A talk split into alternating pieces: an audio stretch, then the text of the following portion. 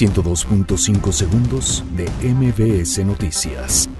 Designan a Luis Niño de Rivera como nuevo presidente de la Asociación de Bancos de México. Dictan auto de formal prisión a Rodrigo Vallejo, hijo del exgobernador Fausto Vallejo.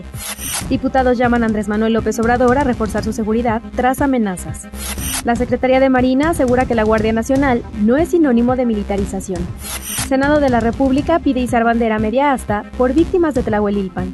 Durante enero, personal militar aseguró más de 79 mil litros de combustible.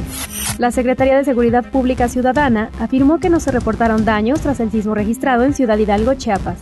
Explota tanque de gas en carnicería de Gustavo Madero. Autoridades reportan al menos ocho heridos. Retorno a México de solicitudes de asilo desde Estados Unidos incluirá a familias. NFL afirma que la participación de Maroon 5 en el Super Bowl superará expectativas. 102.5 segundos de MBS Noticias.